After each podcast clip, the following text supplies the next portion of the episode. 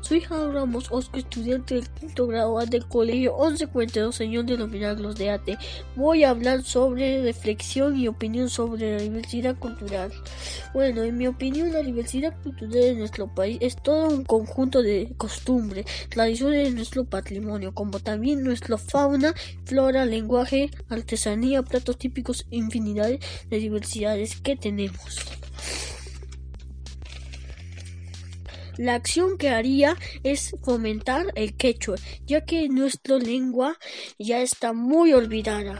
Lo que haría era hacer videos y subirlos a YouTube para que lo vean.